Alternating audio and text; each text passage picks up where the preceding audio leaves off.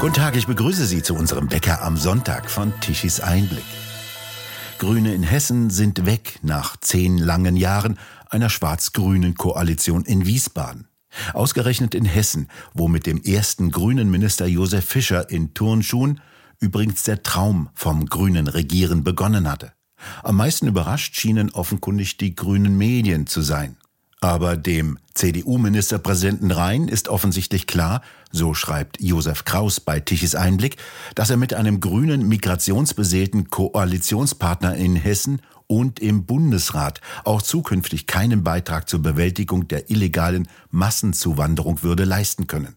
Zweitens wusste Boris Rhein, dass die klimabewegten Grünen jede Politik, auch jede Form von Wirtschaftsforderung unter das Diktat von Klima stellen würden. Und drittens musste Rhein davon ausgehen, dass die Grünen einen schwarz-grünen Koalitionsvertrag ihrer grünen Basis zur Abstimmung vorlegen würden.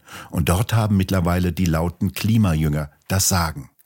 Roland Tichy, woran liegt es denn? Ist das grüne Narrenschiff, von dem einst Strauß sprach, auf Grund gelaufen? Ist das grüne Projekt erledigt? Nein, das grüne Projekt ist nicht erledigt, aber es ist natürlich ein bisschen im Augenblick auf Talfahrt. Ähm, in Hessen sind ja nicht die Grünen weg, sondern sie sind aus der Regierung weg weil der dortige Ministerpräsident von der CDU nach einem fulminanten Wahlsieg die Grünen durch die SPD ausgetauscht hat. Das ist an sich ein ganz normaler Vorgang, aber eigentlich galt ja unter den Medien äh, die schwarz-grüne Koalition in Hessen so als Musterkoalition. Und Hessen ist halt ein mittelgroßes Land, es hat Bedeutung, wirtschaftsstark. Und dann gibt es da ein paar symbolische Aktionen. Der neue, Ministerpräsident, neue alte Ministerpräsident will das Gendern verbieten. Nun ist Gendern zwar lästig und doof, aber es ist ein symbolischer Akt, nämlich dass man diesen grünen Zeitgeist nicht mehr haben will. Das ist also mehr ein symbolischer Akt und jeder, der wie ich in Hessen wohnt, ist erleichtert, dass man dieses komische Gestopsel, Sternchen, Unterstrichelchen und dieses ganze gequälte, gequirlte Reden nicht mehr machen und auch nicht mehr anhören muss, denn auch der hessische Rundfunk wird das nicht mehr müssen. Aber es ist in erster Linie ein symbolischer Akt. Aber das geht jetzt natürlich weiter. Man empfindet, und das ist, glaube ich, das Entscheidende, die Grünen als Störenfriede und Versager und vor allen Dingen als in sich selbst zersplittert, zerspalten und unfähig, eine Linie zu halten. Das ist der Punkt. In Umfragen verlieren ja die Grünen auffallend. Es bleibt bei einem Bodensatz von etwa 12, 13, 14 Prozent. Sind das dann die Lehrer, die Beamten, die es sich noch leisten können, grün zu wählen, die das dann auch noch künftig weitermachen werden? Oder droht den Grünen das Schicksal einer linken Fraktion, einer linken Partei? Wir erleben ja gerade einen sensationellen Absturz der SPD. Das liegt natürlich nahe, weil die SPD nun ganz radikal sich von ihrer ursprünglichen Wählerschaft, dem Arbeitnehmer, dem Angestellten, dem Arbeiter, dem Rentner entfernt hat und irgendwelche seltsamen Politiken macht, die man eigentlich eher bei den Grünen vermutet. Also komischerweise verliert die SPD rapide. Nun sind Umfragen keine Wahlergebnisse, aber wie zum Beispiel in Niedersachsen bei der jüngsten Umfrage verliert die regierende SPD siebeneinhalb Prozent. Solche Bewegungen gab es eigentlich in der Vergangenheit nicht.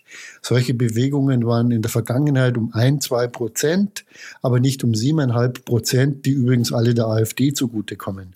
Mit anderen Worten, der große Verlierer ist die SPD und die Frage ist, wie sich die SPD verhält. Aber was die Grünen betrifft, haben halt auch viele Sozialdemokraten das Gefühl, dass sie die Zeche der Grünen bezahlen. Und da kommt genau die Frage eben in die Beantwortung, äh, was wollen die Grünen warum sind sie vergleichsweise stabil? Sie sind ja nicht mehr weit hinter der SPD, weil die SPD noch schneller fällt fällt. Und es ist natürlich der öffentliche Dienst, Lehrer, Akademiker, Journalisten, äh, die in einer grünen Wolke leben, meistens staatlich finanziert. Sie brauchen sich um Inflation keine Gedanken machen, weil sie ohnehin Inflationsausgleich kriegen. Sie brauchen sich nicht um Gehaltserhöhungen sorgen, weil der öffentliche Dienst ja über 10 Prozent Gehaltszuschläge kriegt oder im Einzelfall sogar 20 Prozent. Und dann ist dann natürlich diese Ideologie der Fortschrittlichkeit und der Modernität. Das ist das der Kern der grünen Wählerschaft aber der wird natürlich auch angegriffen und er reicht vor allen Dingen nicht für eine massive Regierungsbeteiligung und das hat man in Hessen gesehen. Ursprünglich waren die Grünen ja die Guten gegen eine angebliche Zerstörung von Natur und Umwelt. Dann kam immer mehr Genderei dazu, Rassentheorie, Identitätstheorie und eigentlich äh, wollen Sie ja weg vom sozialen Marktwirtschaftsmodell hin zu einem Sozialismus. Was ist denn da eigentlich von den ursprünglichen grünen Gedanken noch übrig geblieben? Die Frage ist, was waren denn die ursprünglichen grünen Gedanken?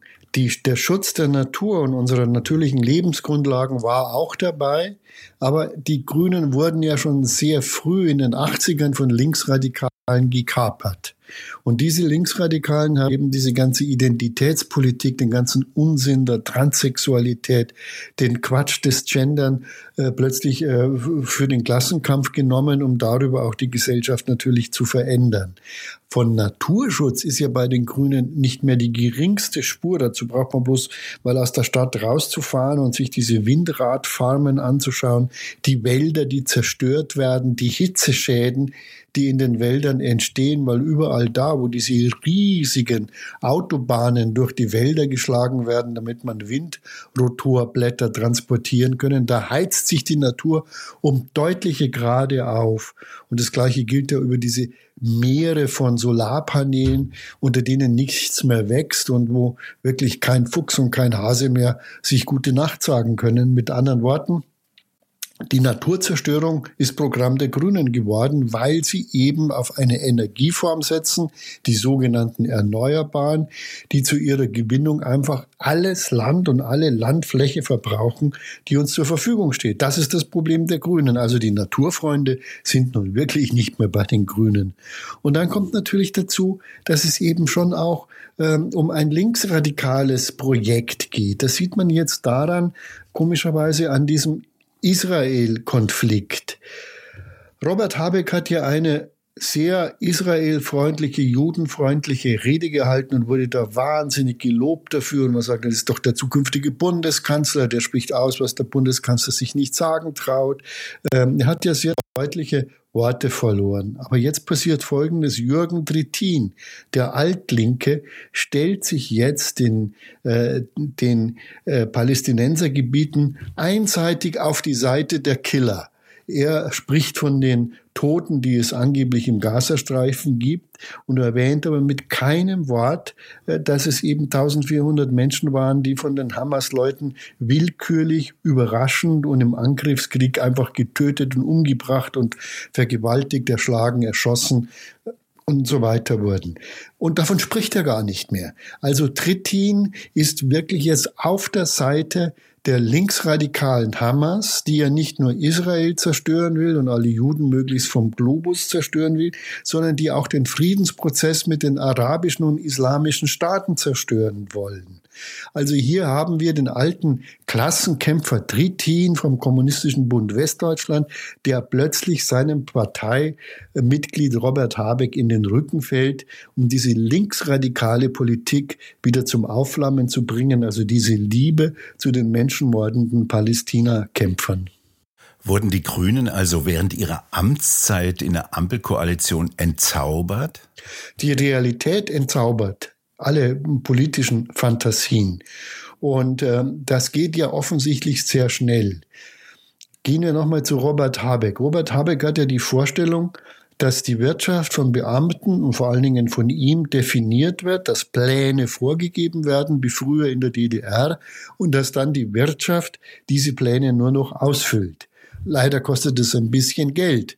Nehmen wir den Fall Siemens.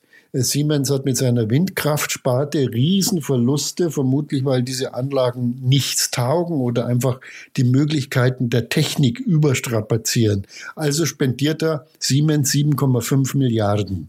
Ein Haufen Geld.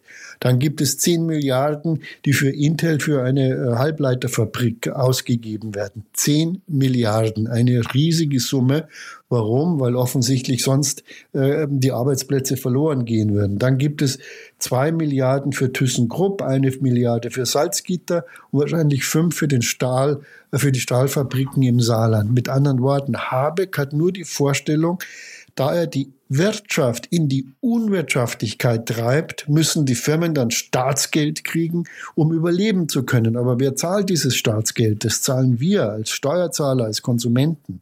Und das ist, glaube ich, der eigentliche Punkt, der ja Deutschland jetzt wirtschaftlich so zerstört. Erstens, Planwirtschaft ist einer freien Marktwirtschaft immer unterlegen und zweitens eine Subventionswirtschaft, wie sie ja auch die DDR hatte, Allerdings nicht so schlimm wie bei Habeck. Also eine Subventionswirtschaft muss bezahlt werden. Dazu kommt ja auch das Energiedesaster. Äh, die Energiewende wird ja nicht irgendwie schrittweise gelöst oder, oder passt sich äh, der Realität an, sondern die Kluft zwischen Hoffnung und Realität geht immer weiter auf. Braucht immer neue Maßnahmen, immer neue Milliarden, um die Löcher zu stopfen, die er selbst gerissen hat. Das ist eigentlich das Problem. Das letzte waren ja die Abschaltung von drei Kernkraftwerken. Jetzt kaufen wir französischen Strom teuer ein. Ist es wirklich ein Erfolg? Und so gibt es ganz viele Maßnahmen, die den Strom immer weiter verteuern. Also der Strom soll jetzt aus Windrädern aus Süddeutschland kommen, aus Bayern und Baden-Württemberg. Da weht aber der Wind um 40 Prozent weniger. Also wird der Strom künstlich um 40 Prozent verteuert.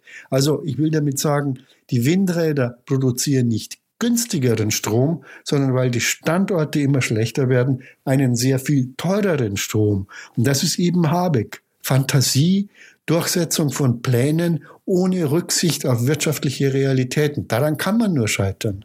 Abgesehen davon, dass es vollkommen unmöglich ist, eine Industrienation mit Strom von Windrädern und Photovoltaikanlagen zu versorgen, die nur dann liefern, wenn der Wind weht und die Sonne scheint. Also eine sehr wackelige Angelegenheit sind.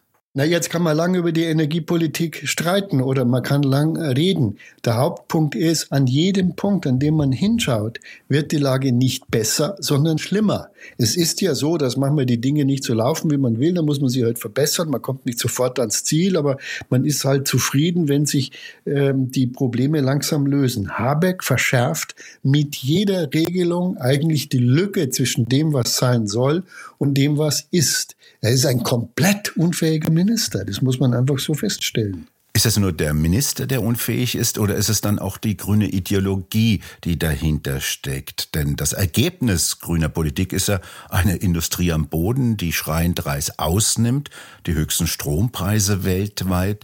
Das ist ja eigentlich eine verheerende Ideologie. Es ist eine verheerende Ideologie, aber das kommt eben, wenn Politik sich an irgendwelchen Fantasien berauscht, statt der Realität ins Auge zu schauen. Wir erinnern uns, dass unsere großartige Außenministerin Annalena Baerbock ja angetreten ist um feministische Außenpolitik zu betreiben. Kein Mensch weiß, was feministische Außenpolitik ist. Es ist irgendwas mit Frauen und so. Aber wir brauchen keine Politik, Außenpolitik für Frauen, sondern wir brauchen eine, Bevol äh, eine Politik für Deutschland, für die Menschen, für alle Deutschen und auch die anderen Gäste, die hier leben.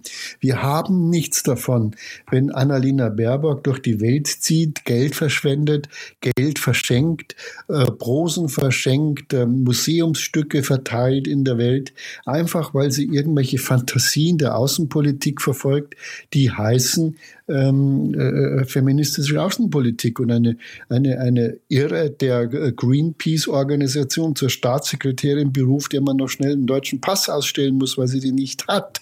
Also wir sind vermutlich das einzige Land, in dem Greenpeace-Funktionäre künstlich vom Staat mit Geld und Pässen ausstaffiert werden, damit sie irgendwelche Fantasien verfolgen, die irgendjemandem helfen, aber mit Sicherheit nicht den Menschen in Deutschland. Einer hat das ja schon recht früh erstaunlicherweise vorausgesehen, Franz Josef Strauß. Der hat von einem grünen Narrenschiff geredet. Ist das jetzt auf Grund gelaufen und wie geht's weiter? Das sind ja erhebliche Schäden, sowohl in der Außenpolitik als auch hier in der äh, Energieversorgung entstanden. Kann man das reparieren noch? Man kann natürlich auch zum Beispiel noch reden vorher über Lisa Paus, die will die Kindergrundsicherung. Und die Idee ist, dass Kinder besser versorgt werden, bin ich dafür, und dass die Bürokratisierung abnimmt. Also sie will da die komplizierten äh, Regelungen äh, ver, ver, verhindern oder, oder reduzieren und braucht aber 5500 neue Beamte für ihre eigenen neuen Regelungen. Also wir brauchen 5500 hochbezahlte Beamte, um die Schnapsideen von Frau Paus umzusetzen. Und davon haben die Kinder genau gar nichts, genau null. Und das ist eben so der dritte Punkt. Sie können es nicht. Sie können es einfach nicht. Und ja, das Narrenschiff läuft auf Grund oder läuft auf Klippe, weil äh, natürlich äh, bedarf Regierung auch Kompetenz, Augenmaß und einen Blick für die Realitäten und das Mögliche. Und das haben diese Leute nicht. Die Realität und Grüne ein unvereinbares Paar. Roland Tichy, vielen Dank für das Gespräch und bei Ihnen bedanken wir uns fürs Zuhören. Schön wäre es, wenn Sie uns weiterempfehlen. Weitere aktuelle Nachrichten lesen Sie regelmäßig auf der Webseite tichiseinblick.de und wir hören uns morgen beim aktuellen Wecker wieder, wenn Sie mögen.